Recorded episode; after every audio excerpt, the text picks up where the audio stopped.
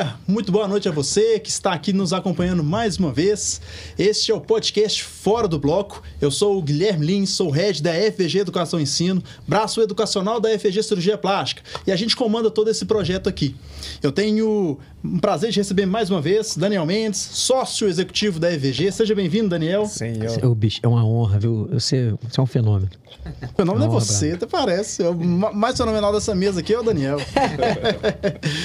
e muito obrigado a você que está nos assistindo mais uma vez. Hoje é, a gente vai falar aqui né, no nosso podcast, o nosso tema é a trajetória tradicional de um cirurgião plástico. Né? A gente sempre procura trazer aqui temas sobre mercado, sobre gestão, da, da medicina como um todo, da área da saúde. Então a gente já falou aqui sobre marketing digital, a gente já falou aqui sobre, sobre o cirurgião plástico estrangeiro, a gente já falou aqui sobre operar em equipe, as vantagens de se operar em equipe, mercado da estética, mercado da saúde. Empreendedorismo na saúde. Empreendedorismo na saúde. É, é, empreendendo na, é, na, na, área cientista, né? na, na área de, de, de, de, ciência. Então, assim, tem muita coisa legal. Se você ainda não assistiu, eu te convido, né? Vai assistir na, no, no YouTube, no Spotify, que tem muita coisa legal, muito conteúdo bom.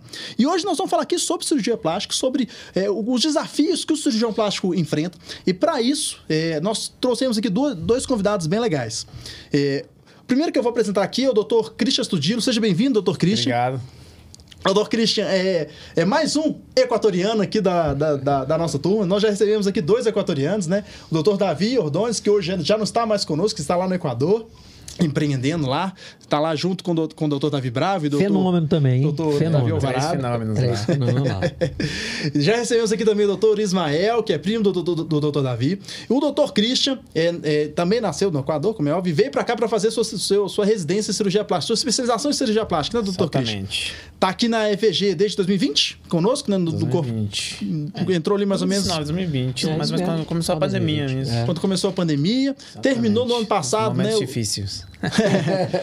e terminou no ano passado o seu serviço de residência, sua especialização que terminou ali foi no Felício Roxo. Felício Roxo, exatamente. E hoje faz parte aí do. Boa escola, né, meu brother? Do muito nosso boa. corpo clínico. A gente aprende muito lá na referência, em, é. em todo sentido, né? Tanto a parte estética como a parte reconstrutiva. A gente sai muito bem formado.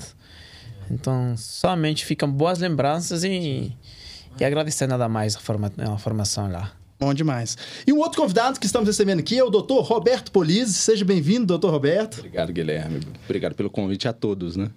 É isso aí. Doutor Roberto é membro titular da Sociedade Brasileira de Cirurgia Plástica e tem um pouquinho mais de estrada que o doutor Christian. São, são mais de 15 anos. Dá pra ver, né? Dois anos. Dá pra né? ver, né?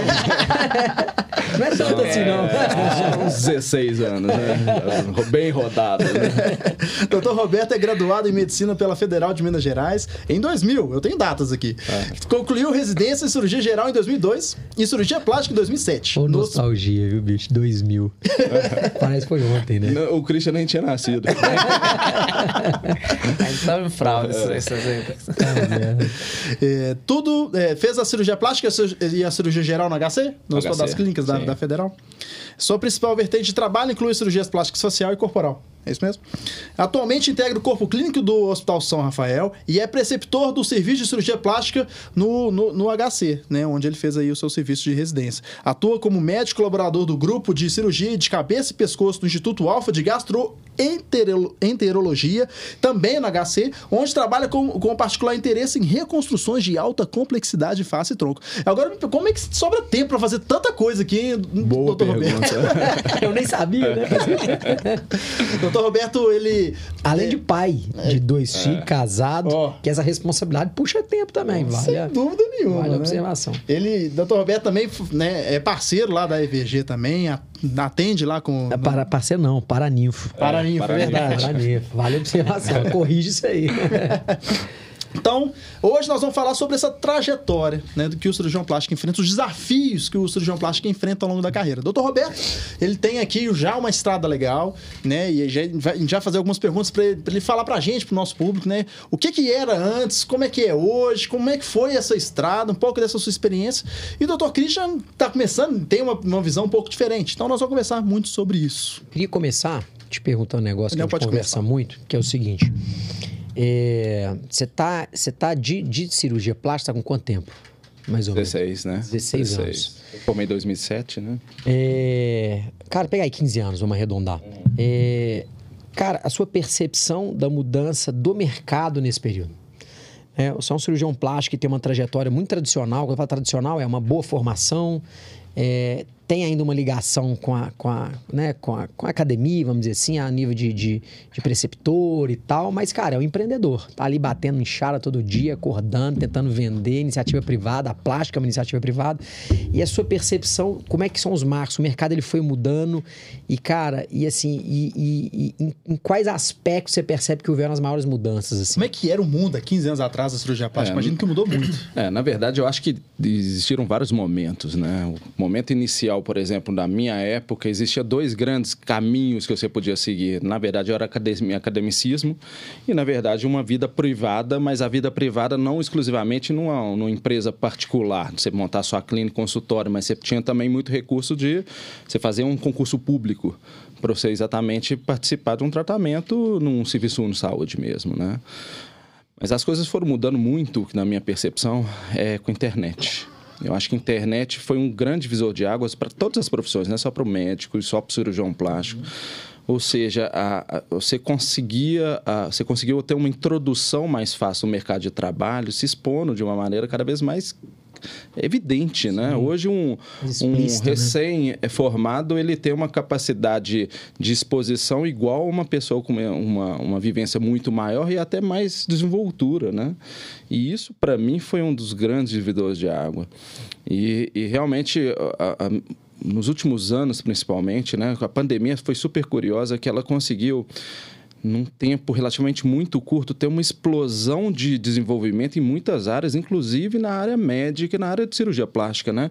Com surgimento de novas tecnologias, com surgimento de novas táticas cirúrgicas que há anos atrás realmente estava tudo meio que parado. Ou seja, lipoaspiração, por exemplo, cirurgias estéticas, era mais ou menos desse jeito que fazia, não tinha muito para onde fugir. É, cirurgias separadoras tinham basicamente evoluído até em termos de, de desenvolvimento mais que cirurgia estética, ou seja, mais opções para você conseguir fazer cirurgias separadoras. Mas na pandemia teve uma mudança muito gritante com a implantação dessas novas táticas, né, Christian? De, de é, principalmente de parte de contorno corporal. Recursos tecnológicos novos. E recursos tecnológicos. Então, isso foi uma das grandes mudanças. Então, o cirurgião plástico ele conseguiu até, é, cada vez mais, que no Brasil não era uma, não era uma coisa comum, ele conseguiu ter opções de, de, de, se, de se enquadrar em, em, áreas específicas. Por exemplo, é o médico do contorno corporal, que na, quando eu saí da residência, era muito muito difícil a gente conseguir ter uma, é, um nicho bem específico. Você era um médico generalista que eu sei com ganho de experiência ia, se, ia migrando para alguma área específica. Hoje não. Hoje, realmente, a, as cirurgias estão ficando cada vez mais refinadas e os tratamentos cada vez mais, mais é, é, específicos. Então, realmente, essa questão de nichar está se tornando algo é, bem prudente também para o novo profissional, né? Porque realmente o domínio da, do, da parte científica, que é a parte técnica do negócio, é cada vez mais difícil. E não é todo mundo que tem desenvoltura também para lidar com todas as áreas, né? Eu, graças a Deus, eu tenho um jeitinho, eu mexo com tudo. Mas eu, a, a grande maioria não tem esse grau de traquejo. Então, acaba que você se posicionar em, uma, em um único local torna-se mais conveniente. E hoje a internet, ela favorece isso, porque você consegue se apresentar com mais facilidade também, né? Sabe que esse é um negócio curioso, cara, porque é, eu sempre tive uma curiosidade muito grande em comparar o mercado brasileiro, desde lá de Sava, comparar o mercado brasileiro com mercados internacionais mais maduros, sabe? O mercado americano, por exemplo, é um capitalismo mais forte, mais agressivo, é propaganda, é venda, é tudo muito voltado para o mercado, né? Muito pró-mercado. É mesmo a medicina, né? Você vê que nos Estados Unidos, cara, é outdoor, não tem isso, não tem pudor essas coisas, não. E, e, o mercado americano, ele, o capitalismo em si, o mercado americano, como exemplo, ele tem uma tendência muito grande a especializar. Então você vai numa loja de pesca. Cara, loja de pesca, mas tem tudo que você imaginar de pesca. pesca. Tem do anzol mais micro, um anzol maior, barco. Os caras são muito especialistas. Na medicina não é diferente. Os caras vão nichando muito forte. E sabe qual é o principal motivo, cara? Porque o mercado vai ficando cada vez mais complexo, cada vez mais competitivo. A competitividade, ela exige o especialista. Porque é aquele negócio, o Christian, ele está se especializando em rino é o que ele gosta, é o foco dele, é onde é que ele quer prosperar, quer crescer e tal. Cara, se ele for um cara generalista, dificilmente ele ganhará de um cara que é especialista. Ele não é top of mind no negócio. O top of mind ele é uma relação diretamente proporcional à especialização. Cara, como é que eu sou um top of mind de alguma coisa sendo um generalista? Como é que eu sou o melhor jogador? Eu, ah, como é que você é o melhor atacante se você é um jogador que joga em todas as posições? Lateral, zaga, make-up. Não tem como. O Romário nunca precisou correr. Mas metia gol pra caramba, especialista em meter gol. Esses negócios são muito engraçados, porque assim, é, aí começa a entrar nessa dinâmica do capitalismo também, da comunicação, que é. Eu, eu, a gente vive um problema lá na FVG hoje, por exemplo, que é com, com o Luquinhas, por exemplo. A, a EVG ela foi se especializando em contorno corporal. Então, contorno corporal, contorno corporal, contorno corporal, contorno corporal. A comunicação foi muito para esse público. A comunicação né? foi muito para esse público. Então, cara, 95% da nossa base é feminina, para não falar 100%. É, quando a gente começa a querer investir, por exemplo, em transplante capilar, a gente tem uma dificuldade muito grande. Por quê? Porque além do vício interno, que aquilo já está carregado da dinâmica do contorno corporal, a sua base ela é feminina. E esse é um produto 100% masculino. Para não falar 100%, 95% masculino. Então, como é que você troca a base? Não adianta nada eu falar de cabelo não vai ter ninguém para ouvir. Não né? vira. Não é, é, não é a base. É, então, assim, é aí, foco, né? aí você pega, por exemplo, os caras que são 100% focados em capilar, a base é 95% masculina, ele está na sua frente. Se você for um cara que, ah, eu faço cabelo, eu faço mama, eu faço não sei o quê, tá brincando com o Ismael Vasto de que ele veio aqui, ele falou, cara, cabelo eu faço porque de vez em quando aparece um doido lá e uma indicação de uma amiga, eu falo que faz, eu faço. Mas, cara, não vira, porque hum, ele não comunica cabelo, né? Ele comunica mãe. E aí vai cair para ele é masto, é abdômen, é isso mesmo. Então é uma tendência muito natural. Aí eu queria emendar uma outra pergunta para vocês, hoje eu ouvi opinião suas. Você imagina então que nos últimos 10 anos, vamos botar assim que nos últimos, é, desses 15 anos, talvez 10 anos ali teve uma evolução relativamente menos acelerada e nos últimos 5 uma, uma, uma, acelerou muito. A nível de tecnologia e tal, mercado mais agressivo, mais competitivo, mercado mais difícil, né? Assim, um cara que come mosca, ele realmente está perdido e tal. Pandemia Começou a surgir dinâmicas como a EVG, empresas que têm uma dinâmica mais empresarial e tal. Como é que vocês enxergariam, como é que vocês acreditam que vai ser nos próximos 10 anos? Você acha que o mercado ele tende a se fechar ainda mais em núcleos maiores ou a se pulverizar, a ficar mais competitivo, menos competitivo, a ser mais especialista, menos especialista? Que visão que você tem assim? Você faz, cara, olhar para frente. Olha, Daniel, essa é uma ótima pergunta. E, na verdade, se você olha, por exemplo, o que, que, aconte... o que, que aconteceu, o que, que acontece nos Estados Unidos em relação a isso, basicamente a coisa ela busca, é, vai acontecer um certo equilíbrio, a meu ver. Né? Sempre vai ter público para todo mundo. É, é, lógico que essa, essa tendência hoje, que, que já aconteceu lá fora, que é que realmente existe a parte acadêmica, existe a parte privada, existe a parte institucional, ou seja, você participar de uma empresa, na verdade, né? Isso agora vai crescer muito aqui.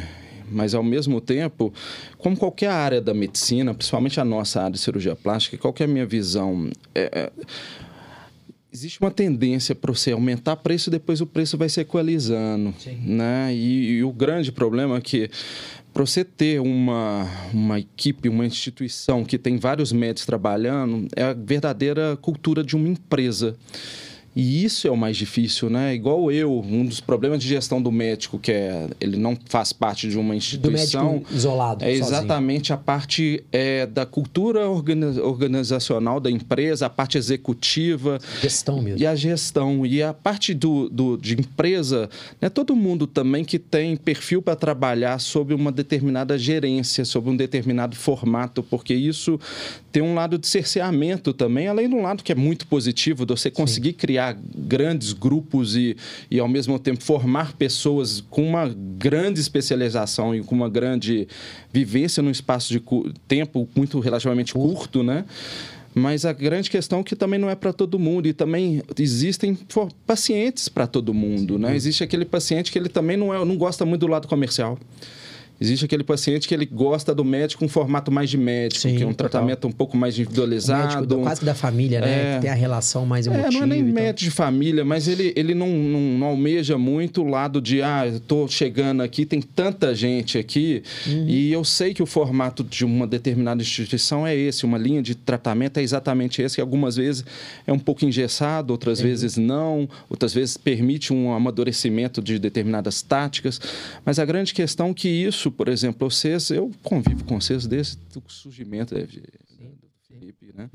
Então, é, eu vejo que ele é, uma das grandes é, é, é, qualidades da empresa é realmente é, o Felipe é uma pessoa que é diferente. Né? O Felipe é uma pessoa arrojada, é uma pessoa aberta, uma pessoa que busca, que ele tem um lado, médico muito forte também, que ele busca do paciente o melhor. Ele quer produzir o melhor para o paciente, ele não abre mão do melhor. O que, na, em verdade, em instituições, não necessariamente isso é o verdadeiro, porque se torna uma empresa com objetivo puramente comercial. E medicina, lucro, e né, tipo é, assim. medicina tem uma, principalmente nessa área nossa, tem uma é uma interseção, né? Que você tem que tentar ir, mas você tem que segurar, porque tem uma, uma questão ética envolvida, tem uma questão de cuidado de, um- de uma saúde de uma pessoa envolvida. Então, na verdade, é, é- é imprevisível o que, que vai acontecer, mas eu acho que vai ter um certo equilíbrio, as coisas vão continuar. Porque essa, essa tendência de, do- das instituições também eu não sei se, pelo fato de mexer com o ser humano, uma coisa tão íntima dele, eu não sei se todo mundo vai conseguir manter uma, uma, uma estabilidade de sucesso igual eu acredito que, que, que o Felipe e vocês vão, vão vai conseguir, por causa do tipo de, menta, de, de Mentalidade. mentalidade que a empresa tem. O que você acha, meu brother? Pois então, eu Sua acho visão, que... assim, olhando pra frente. Para frente daqui em 10 anos. Primeiramente, eu acho que o paciente é, cada dia é mais exigente. O paciente chega com novas ideias, com novas coisas que até às vezes é, tá toda na internet, né? O paciente consegue pesquisar, consegue já chegar sabendo, até chegando querendo propor a técnica cirúrgica. Então, acho que isso vai exigir daqui nos 10 anos, logicamente, um médico muito bem preparado. E como eu falou, cada médico vai aos pouquinhos ir escolhendo na área mais específica, porque, por exemplo, rinoplastia. Cada dia cresce mais, cada dia tem um novo tema, nova técnica, então você não vai conseguir focar na rino pensando em outro tema mais. Desanimamos. Exatamente. Então, assim, o equilíbrio é bom, mas acho que vai ter muito mais exigência do paciente para o médico. É, a gente tem que estar atualizado, não tem jeito. Internet, rede social, vem com a gente. Então, um médico que, que por mais que, ah, não, eu sou mais formal, vou ficar quietinho, não vou fazer muita coisa, eu não consigo falar em público, tem que ter um marketing, começar por aí, para poder trazer paciente. Porque atualmente o paciente procura um médico por Instagram, marketing, internet. E se, por exemplo, igual meu irmão, ele é coloprocto. Já falou, você tem que mostrar um pouquinho mais, não precisa ficar se expondo muito, mas a galera quer saber quem que é você. Então, assim, qualquer profissão, seja cirurgia plástica e, e qualquer outra área, daqui uns 10 anos, eu acho que a primeira coisa, a gente vai ter um paciente muito mais exigente, médicos focando mais na área mais específica para estudar, trabalhar mais, tecnologia sobrando mais ainda para a gente ter, ter como opção para oferecer para os pacientes. E para a gente que está daqui a 10 anos, para mim, daqui a 10 anos eu vou ter muita experiência. Acho que uma coisa que a gente não adquire de um dia para outro. Eu posso ter a tecnologia melhor, todo Você não equipamento sobe de elevador, tudo. né? Exatamente. Isso é degrau a degrau. Então tem que ir devagar. né? Uma coisa que a gente às vezes não entende quando a gente forma. Beleza, a gente forma, consegue um consultório e a gente tem essa opção que eu tive de, eh, de, de poder entrar em equipe. Tá? Que é começar sozinho muito mais difícil. Eu acho que e no futuro também cada um vai querer fazer uma equipe, começar com algum respaldo, porque sozinho acho que é muito difícil atualmente. É, então, daqui a 10 anos, todo mundo acho que vai querer trabalhar em, em equipe, cada um em cada área, formar seus, seus grupos é, para poder oferecer o melhor para o paciente. E a experiência, acho que é uma coisa que é a única coisa que a gente Leva. é, leva, nada mais. É, mas. E- Cara, legal. Você sabe que você tá falando isso na doctoralha, aquele marketplace de. aquele site, né? De, de né, conectar médico e paciente. Eles fizeram uma pergunta para, eu acho que, se não me engano, é umas 20 personalidades da área da saúde. E a pergunta era: é, o que o futuro da medicina, é o que você acredita que o futuro da medicina reserva para nós, né? Aí nos próximos 10 anos e tal. É, existe uma confluência de dois, dois pensamentos, beleza? Que, que é um pouco do que a gente foi falou aqui agora. O primeiro deles é que, inegavelmente, a medicina, em todas as especialidades, ela tende a, especialmente nos mercados mais pulverizados, que é o mercado da plástica, por exemplo, que você tem né, muito médico espalhado, muito médico pequeno, cada um por si, Deus por todos é, a tendência do aglutinamento de profissionais, porque uma vez que inicia-se esse processo, esse processo é um processo meio que sem volta, porque é, a competição vai ficando cada vez mais. É, talvez não seja a palavra, mas cada vez mais agressiva, mais tóxica, por uma questão de competitividade mesmo, que é o seguinte: você imagina. Ah, o fulano paga num par de próteses 3 mil reais. A EVG, com o volume dela, paga 2 que é difícil competir. A EVG consegue, como time, junto, comprar dois body tight. O cara sozinho não consegue comprar nenhum. Isso vai criando uma diferença de, de, de condição de competição muito difícil. Mas aí você traz um outro raciocínio que é, então só vão existir dois tipos de médico. Ou aquele médico que está dentro de uma equipe e ali a equipe é forte, é capaz, ela é rentável e por aí vai. E aquele médico que sozinho ele consegue se diferenciar muito ele é muito, ele é muito exclusivo, ele é um cara realmente que tem, ele é muito especialista, ele é muito bom e sozinho ele consegue fazer uma trajetória é, que muitas vezes em uma empresa é difícil de se conquistar. Que é, por exemplo, é um, é um, é um, é um, um, um dilema, né? É um desafio muito grande, por exemplo, para a EVG não perder a essência do único paciente, né? É o ser, é assim, o grande desafio é como ser grande com a cabeça de ser pequeno, né? Como é que você trata cada paciente como, como ela deve ser, com o nome dela, com o CPF dela, não sei o que, ela não é só mais um número. É óbvio que quanto mais você cresce, mais desafiador isso vai ficando. Porque é muito processo, é muita gente envolvida e por aí vai. É, mas então, assim, aí uma das, das conclusões é que só vai existir esses dois, essas duas classes. Mas não vai existir mais mercados tão pulverizados. Você pegar em Belo Horizonte, por exemplo, Belo Horizonte tem quase 400 cirurgiões plásticos, 390, 400 cirurgiões. Minas Gerais, quase 700. Aí você pega, de 300 cirurgiões plásticos que tem, 400 cirurgiões plásticos que tem em Belo Horizonte, vamos botar aí Quantos times tem? Dois, três, quatro. O resto é cara. Cada um precisa de umas por todos. É óbvio, tem nego grande, nego pequeno, concursado. Mas, cara, a grande maioria é lobo isolado. Tá ali sozinho, solitário, cada um na sua vidinha, uns mais bem-sucedidos, outros menos. Essa é uma coisa que tende a ser esguelada.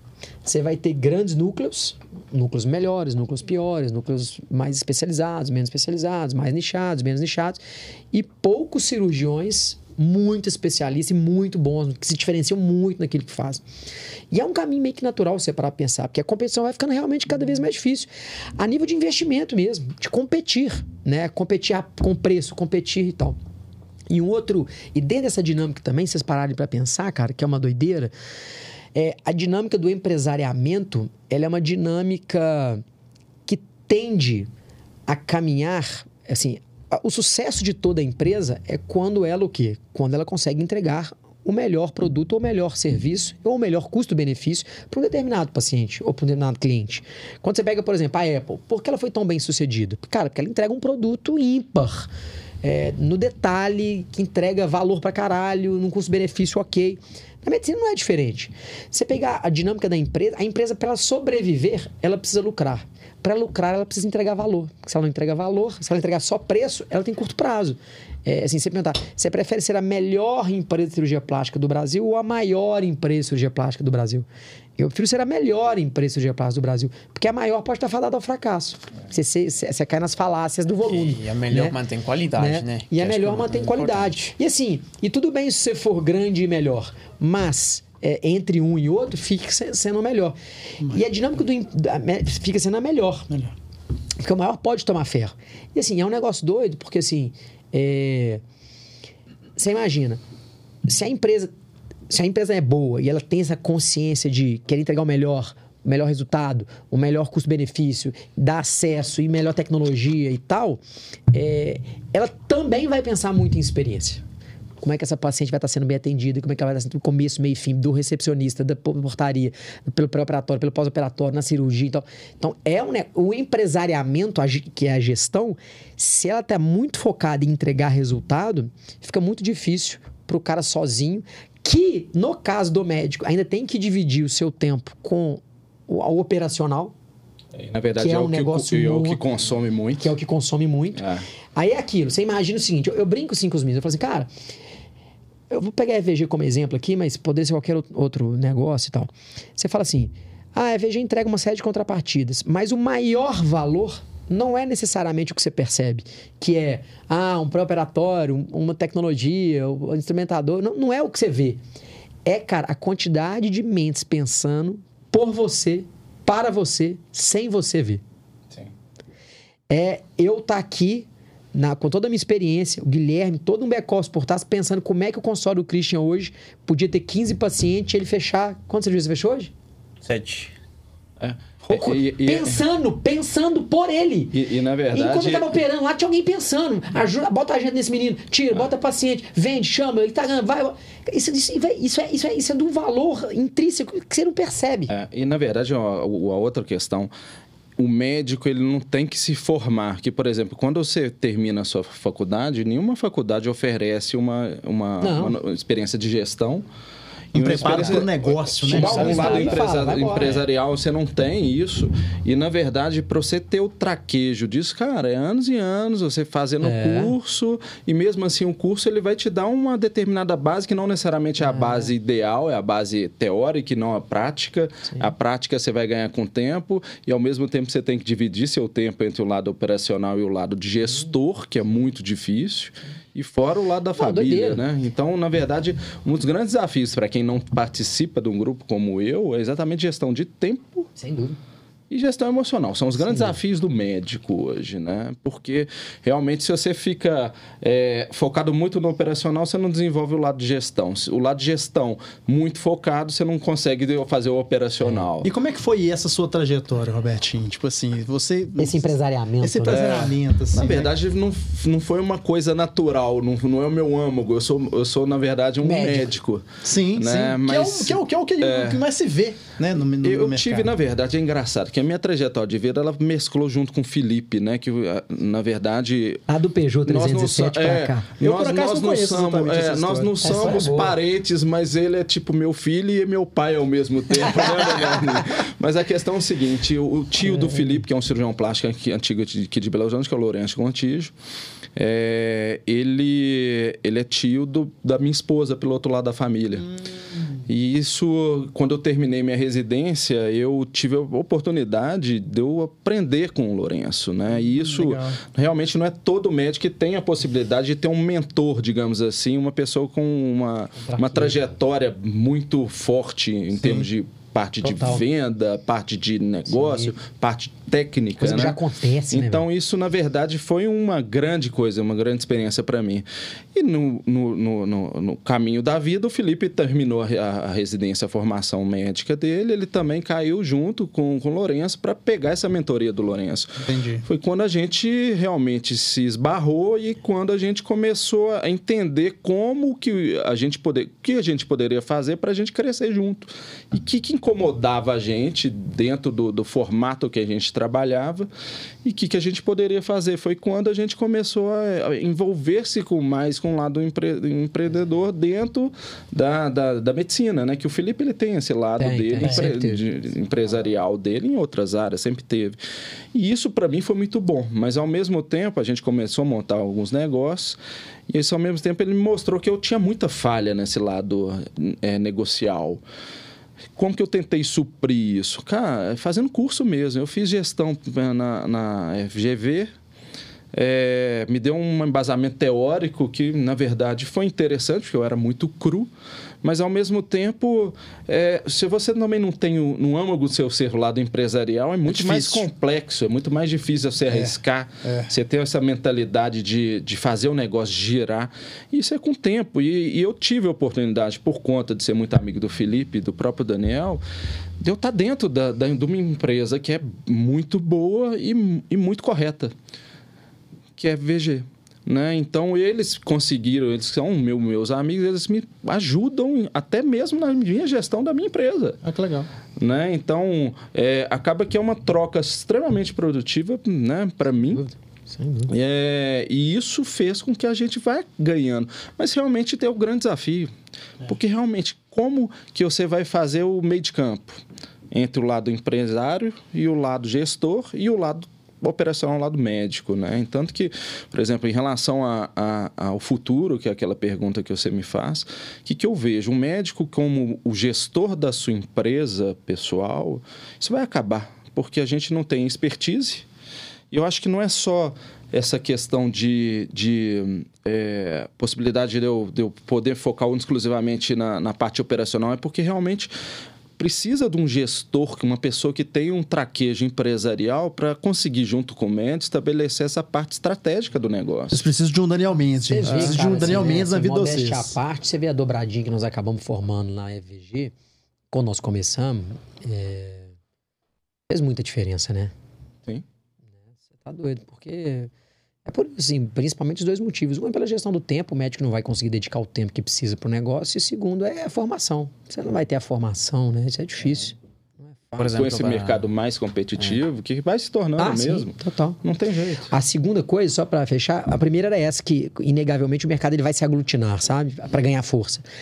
E a segunda coisa era a digitalização na, na, na na captação do paciente. Aquele médico que não conseguir entender que ele precisa estar presente digitalmente, ele estará fora do baralho. Ele não existirá. Tem, tem uma frase boa do Bill Gates que é: existem empresas. É, como é que você vai ver as empresas daqui a 10 anos? É uma frase famosa que ele fala: vão ter, vão ter as empresas que estão na internet e aquelas que não existem. Não existe a empresa que está fora. Mesma coisa, cara. Então, assim, esse é um processo que o médico ele vai ter que começar a entender que rede social, internet, seja qualquer canal, Google, qualquer um que seja, é, faz parte do trabalho. Não é uma opção, ah, eu quero. Não, é, é trabalho. Porque eu brinco, cara, isso é, isso é muito legal, assim. Porque você fala assim, né? Eu falo essa frase, muitos devem ter ouvido, já faz umas mil vezes. São que é, três maneiras do. do... É, da onde vem a entidade mitológica chamada paciente? né? Antigamente o paciente, ah, o paciente caiu do céu. Não, de onde vem? Se você parar para pensar e simplificar o raciocínio, o paciente ele só vem de três, três pontos diferentes. diferentes. três formas diferentes. Não existe uma quarta. Não, aposto com vocês aqui, a grana que for, não existe. Primeira delas, indicação. Segunda delas, pesquisa. Terceira delas, impactação. Vou falar de cada uma delas. Não existe uma quarta forma. A grande diferença do mercado de hoje para o mercado de 10, 15 anos atrás é que a indicação Existe, existe uma concentração no formato da indicação. Por quê? médico do interior, quando tinha esse processo de digitalização tão forte, a internet não estava tão presente. Cara, era boca a boca.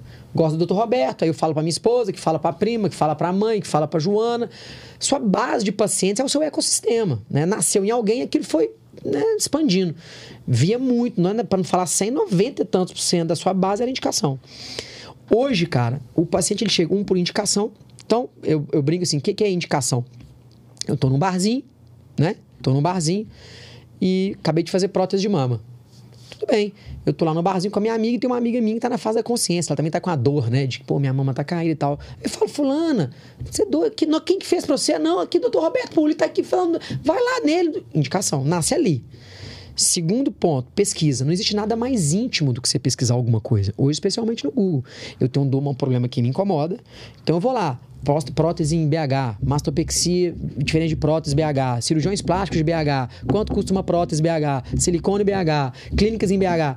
Eu estou pesquisando. Naturalmente eu vou encontrar alguém que está bem posicionado digitalmente e ali eu vou começar a investigar e é natural que de repente eu vou o CTA, que a gente chama, né? O call to action. Ah, vou agendar e vou avançar. Se eu não tenho uma presença digital, se eu não tenho um site, por exemplo, que alguém possa me encontrar, eu acabei de eliminar um terço das minhas possibilidades. E eu tenho uma e eu tenho, uma, eu tenho uma terceira possibilidade, que é qual? A impactação. Hoje, com ao advento das redes sociais, você consegue ativamente acionar o paciente. Então eu posso chegar para o Mark Zuckerberg e falar: Mark, eu quero que você mande esse criativo para todas as mulheres louras, que tem um peito só, que tem dois filhos, que é moreno, que é não sei o quê, que é pipapá. Cara, e ele vai pegar aquele criativo e ele vai, pum, mandar para todas as mulheres. Aí eu tô lá, na minha casa, de repente eu recebo um patrocinado, que vocês recebem também lá, e fala, ó, oh, tô na fase da consciência, deixa eu ver esse pessoal aqui. Encontrei. Não existe uma quarta forma. Se eu também não estou presente nessa terceira forma, eu tenho 33% de chance de vencer. Quem tá nas três, tem 100% de chance. Simples assim. Aí é óbvio que nós vamos, se for entrar em cada um, você pode sofisticar, pode entrar no detalhe. Mas se eu for simplificar o raciocínio, é: não estou presente aqui. Você está competindo comigo. Você tem um, um terço a menos. Não estou nesse aqui. Você tem dois terços a menos. Então, assim, aí aquilo, ah, mas rede social eu faço, não dá certo, tá, tá. Aí tem outra complexidade. Por quê? Como? Como é que você faz e tal? Porque, assim, né, o, o, o tem um amigo nosso que fala assim, o, o rede social, especialmente, o, o contexto atrai, mas é o conteúdo é. que permanece. Então, cara, por isso, é importante. No dia que você tem uma rede social, ah, igual a gente, por exemplo, faz uma campanha, a gente faz um criativo que ele vai trazer o contexto. É uma campanha, o criativo tem que estar, de certa forma, agressivo. Agressivo sem ser, sem ser é, é, apelativo. E para. Mas, cara, mas se a gente não tiver conteúdo, né, o nosso médico não estiver falando conteúdo, por isso que a gente provoca muito. Todo médico nosso tem que fazer 15 stories por semana. Por quê? Porque o que a gente quer é provocar uma rede que tenha conteúdo, que o paciente olha e fala, nossa, ele fala o que eu tô querendo, fala o que eu tô precisando. Porque aí ela vai ficar. Ela, ela vai, ficar, vai ficar. E vai migrando, né? E, e vai avançando. Só existem essas três formas. O médico que não entende isso, ele tem um terço para trabalhar. Ele vai ser esmagado. É, e antigamente, na verdade, o número de médicos era menor. Total. Ah, realmente, você vivia de indicação. Né? Que hoje, por exemplo, quem já está mais estabelecido, a gente vive de indicação, porque uhum. realmente você já tem o seu, você formou seu nicho, base. você formou sua base. Mas isso você vai se perdendo também, uhum. porque, por exemplo, você pega uma, uma pessoa mais jovem que está com uma exposição maior, que... e na verdade o público cada vez mais jovem é maior, mais digitalizado. É um, e mais digitalizado, então acaba que vai se migrando. É o que aconteceu, por exemplo, na minha trajetória, que eu observei as pessoas mais velhas do que eu, é. de 10, 15, 20 né? anos na minha frente de, em termos de, de formação, pessoas com qualidade técnica muito apurada, eles perderam o mercado. E eles perderam o mercado a uma velocidade relativamente muito rápida. Ou seja, a internet apareceu, a pessoa ela se manteve, é, ela não conseguiu evoluir é, se a manteve crente em algumas né? dinâmicas. E né? isso, na verdade, puniu eles, né? Porque eles realmente... É, é para quem é mais velho, para quem é mais é, é, de uma outra era mesmo, de uma outra era, é muito mais difícil para ele. O Christian tem muito mais facilidade de exposição do que eu, porque para ele é mais automático, é igual uma criança hoje que com um bebezinho nasce no touch, nasce no touch. Né? Mas isso não quer dizer que uma pessoa mais velha não possa ter uma formação, porque antigamente o número de profissionais era menor. Sim a exposição também era o quê? Ah, vou, vou aparecer na, na revista. Aí você comprava uma trem na revista. Então, um médico bom estava na revista. Hoje não tem mais isso. Hoje, o médico que é bom, ele é bom tecnicamente, é comprovado pelos pacientes, mas ele está também na internet. É, é doideira na... isso, né, cara? É. Aqui, me conta vocês dois aqui. O que, que você mais... O Cris eu sei que é rindo. O que, que você mais gosta de fazer na cirurgia plástica? Nossa, eu tô... Sabe uma, uma coisa que eu achei super interessante? Lourenço, tio do Felipe, eu virava para ele, mas o que, que você gosta de fazer? Aí ele virava para mim, eu não consigo fazer uma coisa só. Eu gosto de tudo. Eu não me vejo fazendo um exclusivamente, por exemplo, mama, eu não me vejo um exclusivamente fazendo. E eu achava isso meio. Ah, não é possível. Deve gostar. É, tem, tem é alguma coisa, tem que, alguma coisa que você gosta mais. Mas você sabe que hoje eu compactuo com ele. É, mesmo? é super curioso, porque no final das contas a minha formação foi muito vasta, sabe, Herme? E acaba que eu entendo nuance de muitas coisas e eu sinto prazer fazendo uma mama do mesmo jeito que eu sinto um prazer de fazer um nariz. Mas é claro que tem cirurgias que são um pouco mais desafiadoras, né? E eu, na trabalho. verdade, a minha formação é um exclusivamente desafio. Eu comecei fazendo reparadora por de desafio, não é porque era, dava dinheiro, não. O que, é difícil de fazer? Uhum. Até porque que, que, por que, que eu quero fazer medicina? Eu não, eu não sabia. Por que, que eu quero fazer medicina? Eu sou o único médico da minha família, não tinha médico na minha família. Por que, que é? Ah, porque é mais difícil. Vamos embora pro desafio. Por que eu quero fazer cirurgia? Porque é mais difícil. Onde é que você quer fazer cirurgia? Onde é, é que é mais difícil? Robertinho, eu vida desafio. É, mas eu não que eu seja. Convidei ele para fazer é... é, é, triatleta comigo. É, pois é. mas a questão difícil. toda é exatamente o que me move é mais desafio mesmo. Não porque ah, eu sou competidor, eu quero engolir não, essa é. outra pessoa, não. Que na verdade eu fico você muito feliz mesmo. quando eu vejo, por exemplo, o Christian, ele desenvolvendo, eu tenho a possibilidade de eu aprender com ele. Né? Quantas vezes eu já aprendi com ele, quantas vezes eu tive a oportunidade de ensinar uma coisa. Eu acho isso que é, a medicina tem isso, isso um pouco diferente do, das outras profissões que tem um lado realmente de negócio muito mais agressivo, né? Que tipo assim, vou passar a perna nele é, porque eu não quero que ele pegue meu paciente, né? Então, medicina tem um lado sacerdotal que ainda é um pouco mais, menos evidente que no passado, mas ainda existe. Eu acho bacana isso. Então, o que, que hoje eu vejo? Claro, eu tenho um prazer enorme, principalmente cirurgias faciais. Por quê? Porque cirurgias corporais também você, vai, você precisa de performance física muito intensa. Então, em termos de, de, de, de longo prazo, isso é difícil para o médico ele ficar mexendo com contorno corporal e cirurgias que você tem Longas. que fazer, atividade longa, 9, 10 horas, que hoje as cirurgias realmente corporais, que são cirurgias mais longas por causa do uso de tecnologia, né? Como é que eu sei com 60 anos? Porque, por exemplo, eu não tenho aquela. Eu, eu sou médico, eu tenho tesão pela medicina, eu não tenho tesão pelo negócio da medicina exclusivamente. Perfeito. Então, eu quero me ver mais velho, ensinando, participando, aprendendo, mas ao mesmo tempo você não tem performance física. Então, cirurgias faciais é, acaba que é, uma, é um caminho que sempre foi mais natural para o cirurgião. Você e são cirurgias que geralmente têm uma complexidade maior em relação às cirurgias corporais. Está mudando um pouco, né? agora com, com algumas táticas em, em cirurgias corporais, mas é, cirurgias faciais são mais difíceis. Você tem que ter e... um, um, refinamento, um conhecimento anatômico Não, maior. E, e, a expectativa e a exigência do paciente é ímpar também, né? É, então, você errar uma face, área exposta. Era exposta. E, e, a grande questão também é que, paralelamente, por exemplo, por eu viver num centro de ensino também, né? Eu tenho um lado acadêmico, o que, que a gente observa cada vez mais? Realmente a formação, pelo fato da, da, da, cirurgia plástica ser muito ampla, a formação é difícil ser realizada em três anos. Você aprender bem face, você aprender bem corpo, é, você aprender bem re, reparador. E foi uma é outra coisa que evoluiu no mercado, né? Com essa quantidade é. de cursos, de próprios cirurgiões dando, pô, isso é um puta, é, um puta negócio legal. É, mas, mas Porque... você sabe que eu tenho um aspecto, um aspecto um pouco crítico em é, relação a isso. Por Tem, porque, na verdade, virou um negócio exclusivamente também, para muitos, viu, Daniel? Então, não, a... eu até acho, mas assim, você não acha que tem não, uma pegada não que legal errado, do, mas do... a grande questão é que é, eu, eu acho que é, que é meio exagero você pagar valores hoje para uma pessoa que, por exemplo, é, eu sou diferente dele, eu já tenho uma bagagem, eu já passei por muita coisa, eu tive muita reparadora que dá, me dá uma base que é muito Sim. diferente. Então, quem mexe só com estética e informação. Mas, por exemplo, a grande maioria não tem essa bagagem, inclusive porque muitos é, centros formadores eles têm muitas deficiências. E o que, que, que, acontece? O, a pessoa mais jovem ela se vê meio que obrigada a fazer um curso. Sim é, que não necessariamente é de uma coisa que vai fazer uma mudança muito grande no, na qualidade de resultado que ele, que ele pode sim, ter. Sim. E Legal. acaba que isso é meio um pouco cruel, porque ele tem, se vê a ter que pagar cursos de 70 mil, é, 80 mil. Absurdo, né? é, preço, isso é muito dinheiro é, para você pagar tá para determinados tipos de curso. Tem sim. algumas coisas que realmente, faz realmente faz sentido, mas isso é muito cruel. Né? E tem muita gente vivendo, porque hoje um dos grandes é, é, benefícios é a educação educação, né? Educação hoje, se você faz uma educação bem feita, bem solidificada, isso para uma empresa é muito bom, né? Porque realmente, além do fato de você criar autoridade, você, na verdade, está desenvolvendo uma atividade que tem um fim lucrativo bacana também, né? Mas para o médico isso é meio punitivo, né? É, você pegar um menino esse, mais tem novo. esse outro lado, sim. É? E acaba, né? Como todo negócio, tem uns picaretas, né, cara? Tem. tem. Mas também o picareta ele tem uma meia-vida mais curta, né? É, Igual qualquer uma empresa que não tá boa, tudo tem a meia-vida mais curta. de vencimento, né? É. Muito bom, velho. Muito bom.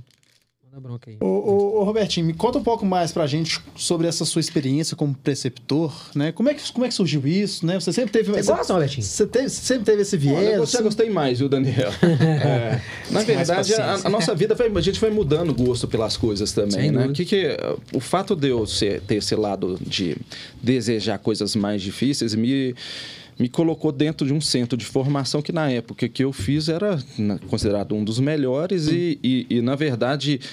Os, os profissionais que exerciam cargos de preceptoria, ou seja, de for- os formadores dos residentes, eles eram pessoas de, de, tipo assim de uma de um, de um lado acadêmico muito diferenciado né? Porque dentro do lado acadêmico tem vários níveis de academicismo né? Tem aqueles que são realmente eles fazem uma parte é, mesclada, ou seja, o lado acadêmico e o lado privado, como eu, mas antigamente o- a pessoa que tinha um lado único exclusivamente é, é, acadêmico, ele tinha uma remuneração muito boa, um reconhecimento profissional pelos pares, que na verdade é um dos grandes desejos de muitos, né, pelo menos da minha época, não sei do Christian, porque hoje o, o- o desejo de muitos é só dinheiro, na verdade, né? É, eram os, os chamados livres docentes, né? Aquelas pessoas que realmente tinham uma capacidade técnica super diferenciada e uma capacidade de ensino também muito diferenciada. Então, eu, cabe, eu tive a oportunidade de estar dentro de um centro que tinha essas pessoas super diferenciadas e isso me fez enxergar a medicina e, e me, me educou como um lado um pouco dessa questão sacerdotal, ou seja, de ajuda a uma pessoa, é, sim, porque eu- até a parte estética que antes eu tinha até um pouco de dificuldade, que eu, eu sempre gostei muito de reparadora, eu achava a parte estética com um certo lado de vaidade, um certo lado de, de futilidade, porque o meu centro formador é um centro médico, ou seja, eu via muita desgraça, muita coisa ruim, muita gente sofrendo. Mas é, com o passar do tempo, você vai começando a enxergar a vida de outros formatos também, né? E, e acaba que, que inconscientemente você vê que a importância do, do que se- todas as pessoas fazem. Então, hoje a minha, minha prática maior é, é estética. Né? Porque a parte reparadora também, além do fato de ser mal valorizada financeiramente, ela impõe o que? A necessidade de, você estar presente com uma intensidade muito grande, que são cirurgias extremamente complexas, com, com equipes que geralmente são muito grandes, né, Christian? São equipes que precisam ter uma, tre- uma infraestrutura também muito grande, né? Por exemplo, ah, a gente usa tecnologia em estética que custa 600 mil, 700 mil. Em cirurgia reparadora, microscópio de 5 milhões. É um outro padrão, né? Então, são cirurgias que o custo da cirurgia, o custo da cirurgia é 500 mil, 300 mil, para cirurgias de mais alta complexidade. Um paciente pa- permanecendo internado em hospital, sei lá, uns 20 dias, um mês. Eu já tive paciente que ficou um ano internado. Fez 19 cirurgias. Então, são, na verdade, é, é um outro mundo, É, um outro mundo. né? Você tem uma pegada acadêmica também, não tem um gosto? Gosto. Eu acho É. que sempre, desde que escola, colégio, faculdade, já gostava mesmo. Ah, sempre estava vinculado com todo, atualizado. Ou, por exemplo, igual Você na, gosta de congresso, gosta de participar? faculdade, igual, eu fui parte do DA e tal. E lembro que cada, cada nas férias a gente dava cursinhos para preparar. Antes a gente conseguia se inscrever na, na faculdade e pronto, pra você poder dar a prova e se passar e pronto. A gente conseguia dar cursinhos para preparar pessoas para poder passar na, na prova de, de, de faculdade, de medicina, né? Então, eu sempre com meu irmão, ó, bora lá, a gente organiza um curso, ensina cada um e a gente vai fazendo a mensagem. Quanto que a gente vai cobrar? Nada. Por quê? Porque a gente, a gente já sabe disso, a gente quer ajudar eles. Algum dia a gente ganha. Vai voltar. acho que o mais importante é vem. gratidão. Sim. Então, você sempre me viu, sempre teve involucrado. Ah, eu gosto de congresso, eu gosto da parte acadêmica. Quando entrei na FVG, eu falei que é legal a parte de ensino. Eu insistia, o, o, o Márcio, cara, você não vai fazer nada mais com FVG Ensino? Bora lá, é muito bom. Eu acho que a galera sempre tá, tem que estar vinculado. É, sempre se atualizar, trabalhar. Então, essa parte, essa pisca de, de, de- de acadêmica, porque acho que além de ser um cirurgião prestigioso com muita experiência, acho um cirurgião que está bem desenvolvido academicamente, mostra mais respeito. sabe? Sim, sem dúvida. Você é um cara foda, Sem de dúvida, gente de sem dinheiro. dúvida. Então, às vezes eu falo, Vilas, bora lá no congresso, você dá uma aula lá, mostrar que realmente você não somente é bom cirurgião, você também sabe muito a parte acadêmica, porque ele sabe. Mas aí tem outra parte, você tem que gostar para é. você se involucrar. E, porque é uma parte muito boa. Sim. Acho muito, muito importante a parte acadêmica que, que a faz crescer mais a você. E acho que a gente aprende também ensinando. Acho que isso é uma parte muito mais importante É dessa que, parte. inclusive, né, cara, assim, é um pecado, né? A gente, com o volume cirúrgico que a gente tem, a gente não tem uma veia tão forte para transferir conhecimento no sentido numérico, muitas vezes. A gente tá até olhando isso, mas assim, você imagina, a gente não tem nenhum case, nenhum estudo de caso, nenhum artigo publicado de alguma coisa diferente que tenha feito, que, né? A gente brinca por exemplo, ah, a gente tava ali, faz Mastiel, não faz. Ah, beleza, começamos a fazer Mastiel, Felipe começou, ah, cara, já fez, sei lá, 60 Mastiel em quatro meses. Quem tem um volume desse, doido? É. Vai fazer o que se dá errado, se dá certo, isso vai funcionar, isso não vai. E com esse medicamento é bom, com aquele é ruim. Puta merda. É de uma riqueza que muitas vezes fica neblinada, é, é um pecado. É, mas é, ao mesmo tempo é, é, é igual uma empresa precisa ter a gestão do lado É. empresarial. A gestão científica é difícil também, né? Super, cara. Você conseguir produzir trabalho com, com uma base, Consistência. ci- consistência e valor Super. é, científico, sem né? ser por fazer. É, é muito. É, é, É, realmente, total. aí você tem que envolver também comissão de ética, tem todo um não, outro e assim, lado, né? e você é tem um, você tem um cirurgião que não é um, isso não é uma coisa que você faz numa sexta-tarde, senta no computador e faz. Não, velho. Isso é pesquisa, gente envolvida. É, É. complexo. difícil. Acho muito complexo, mas que tem que estar vinculado um pouquinho. eu Acho, acho bom. Sim. É, e na verdade essa questão de autoridade também, né? Para quem está buscando isso, que tem pessoas que buscam, tem pessoas que não buscam, né? Esse dúvida. grau de Sem autoridade sem ciência, né? dentro da ciência, na verdade. Isso, isso na verdade é uma coisa que se a pessoa tem interesse para crescer até determinado ponto, além, realmente ela precisa se envolver com isso, né? Porque não que no meio da cirurgia plástica brasileira tem, tipo assim, um lado político ainda muito intenso, né? Que acaba que lá fora também tem, mas lá fora os grandes gestores são pessoas com uma formação e um conhecimento e uma experiência bem estabelecida em áreas bem específicas. Aqui no Brasil ainda é, Tá tá, é, tá engateando, né, digamos assim. Né? Mas para aquele que quer se tornar uma grande autoridade, o lado academicista é muito interessante, Bom, né? é, mas tem que correr atrás. Correr atrás, se vincular, estar presente, todo congresso. Ah, vou viajar para especializar um pouquinho mais, acompanhar um cara, acompanhar o outro, aprender as coisas novas. Na hora do né? congresso, você se atualiza. Porque, por exemplo, agora saiu uma nova técnica. Beleza, a gente aprende, a gente está fazendo enxerto de gordura. Mas como a gente sabe se ano que vem vai continuar mesmo, a mesma técnica sendo igual? Às vezes, ano que vem no congresso, não, isso não sirve, vamos para outra coisa. Então, acho que essa parte acadêmica, de se atualizar sempre, é muito importante. Logicamente, nós, eh, como empresa, como equipe, todo mundo está atualizado. Isso é bom. Porque, assim, a gente caminha juntos, tanto com a tecnologia, tanto na parte acadêmica. E um intercâmbio de conhecimento, né? Exatamente. Então, é um lugar grande que, que a gente consiga conviver, a gente consiga atualizar e manter uma formação muito boa, trabalhando assim como equipe. Acho uma coisa. Sabe que essa é uma outra legal isso. vantagem, né, cara? Essa é uma outra vantagem estar em time que é ímpar, porque você sozinho, você vai se isolando, né?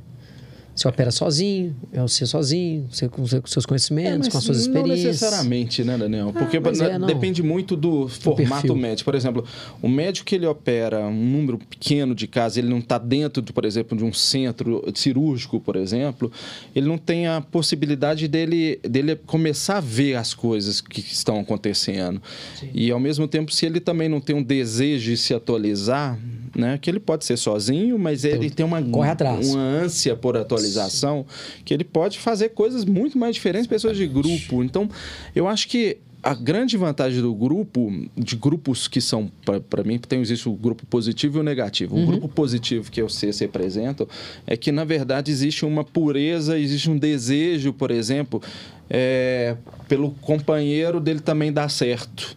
Ou seja, não, não é um lado egoísta, Não. por exemplo, ah, eu quero dar, eu quero operar 50 casos no mês, mas eu não aceito que o Christian opera 30. Ou então eu- ele está operando mais do que eu, mas eu sou mais bonito do que ele. Eu sou eu tenho uma formação melhor que. Cara, não existe isso, pelo menos na empresa de vocês, eu né? Então isso É um valor, uma- né? é um valor, porque isso acaba, por exemplo, eu aprendo muito com eles, eu troco ideia lá, ah, estão fazendo desse jeito, desse jeito. Ele vem, vem cá ver isso aqui. Aí, Vem cá ver isso. Deixa eu te mostrar isso aqui. Ah, vamos fazer desse jeito. Na verdade, é uma coisa que flui bacana e isso permite que você realmente mantenha uma atualização. Mas aquele médico realmente que não, não tem uma, uma vivência cirúrgica tão grande, porque tem médicos que operam relativamente pouco, Pouco, mesmo, né? sim. Acaba que ele realmente ele também não está conseguindo ah, nem bancar os cursos. Sem dúvida. É Exatamente. caro, é, ele tem a total. vida dele, ele tem o consultório gera dele, receita. não gera receita, não consegue ir, não consegue se atualizar e acaba que. Ah, vai Não, atrofiando. É, mas ao mesmo tempo, tipo assim, existem táticas que são já consagradas que a pessoa vai ter um bom resultado. Né? Então, um médico precisa que faz muita o- moda não precisa também. inventar muita moda. Que ele, e na verdade o que aparece de novo também não dá para você aplicar para todo mundo, né? Que é o, por exemplo, a encher de gordura dentro do músculo, que, que hoje são táticas Não interessantes. Não dá, não dá para você usar em todo o perfil de paciente. Eu tenho um perfil ideal é esse que vai ter esse benefício, porque na verdade se você usar tudo para todo mundo é a mesma coisa receita de bolo que não existe, né? Pra- De na quando você começou lá atrás pra hoje, qual é a cirurgia que você fala assim, cara, que mais mudou a nível de entrega, assim, de recurso para entregar um resultado melhor? Olha, vou ser sincero, todas. É. É bizarro, viu, Daniel? Porque, é, curiosamente, é, mudanças, por exemplo, eu sempre fui muito estudioso, eu sempre gostei de atualizar, sempre gostei de fazer tudo, né? Então, sempre precisei me atualizar. Cirurgias faciais, que, por exemplo, eu adoro cirurgia facial. Cara, mudou completamente o paradigma com o tipo de cirurgia que está sendo feita nos últimos três anos para cá. Cirurgias nasais, nos últimos cinco anos, é outra cirurgia, mas outra mesmo, né? Mudança de detalhezinho, não. É outra Totalmente. cirurgia. Outra forma de fazer. Cirurgias faciais agora estão tendo mudanças que realmente são muito extremas, com o uso de tecnologia, com o uso dessas novas táticas, principalmente de encher de gordura dentro, de músculo, né? Que está se mostrando até resultados até mais interessantes para o futuro mesmo, não só de cirurgia estética, né? De Pois cirurgia é. reparadora mesmo, de Exatamente. recuperação nervosa, recuperação muscular. Então, na verdade, é tudo muda e está mudando muito rápido. E, e, na verdade, não é só a medicina, né? A nossa vida como é que mudou num tempo Olha, em relativamente 10 curto anos, cara. É, outro Né? doideira. É, Olha o que, que não tinha 10 anos atrás, né? né? Sei lá, o WhatsApp acho que tem 12, 13 anos, sei lá. O WhatsApp, velho, né? O... Não tinha nada. Não tinha nada. Nada digital. Nada, era tudo. É, teleconsulta, Correio, ó, que doidura. Hoje você faz consulta com a pessoa na, na Angola, você faz consulta com a pessoa no, na Amsterdã, você faz na Rússia. Isso na grande vantagem que a gente tem, né? Por exemplo, que você falou do, do México, você não vai conseguir de boca a boca uma paciente lá da, da Suíça vai operar com você. Internet. Então a gente, com a internet, você faz um pequeno tráfico pago. Você consegue colocar cirurgião plástico, operar lipo, operar o nariz, manda lá seu público, sei lá, na Europa, você posta e aos poucos, com paciência, chega. Então, aconteceu que eu, eu fiz um teste. Eu falei, ah, Eu testar Aqui, Mandou logo aqui. Suíça. Minas Gerais não, já tá lotado. Eu não quero público em Minas Gerais. Falei, beleza, eu sou de Equador, vou colocar minha, vou colocar minha cidade. Vou colocar Estados Unidos. E vou colocar Europa. Pá, mandei o, tráfico pago. Deu uns 15 dias, mais ou menos. É pouca coisa, mas eu consegui três pacientes. Uma que veio de Espanha, outra que veio dos Estados Unidos e mais uma que acho que mora em, mora em Berlim. Olha só. Ah, eu sou brasileiro e tal, mas gostei do seu, do seu trabalho. trabalho, te comecei a acompanhar. Como que eu faço para marcar consulta? Ó, Aí. Eu falei, uai, dá certo. Então a gente tem que estar ligado com tecnologia. Não tem jeito. E outra hoje coisa, é a, gente, né, a gente tem o Instagram, e é de graça. Então, você tem que aproveitar aos poucos, que, que, que ir paciente.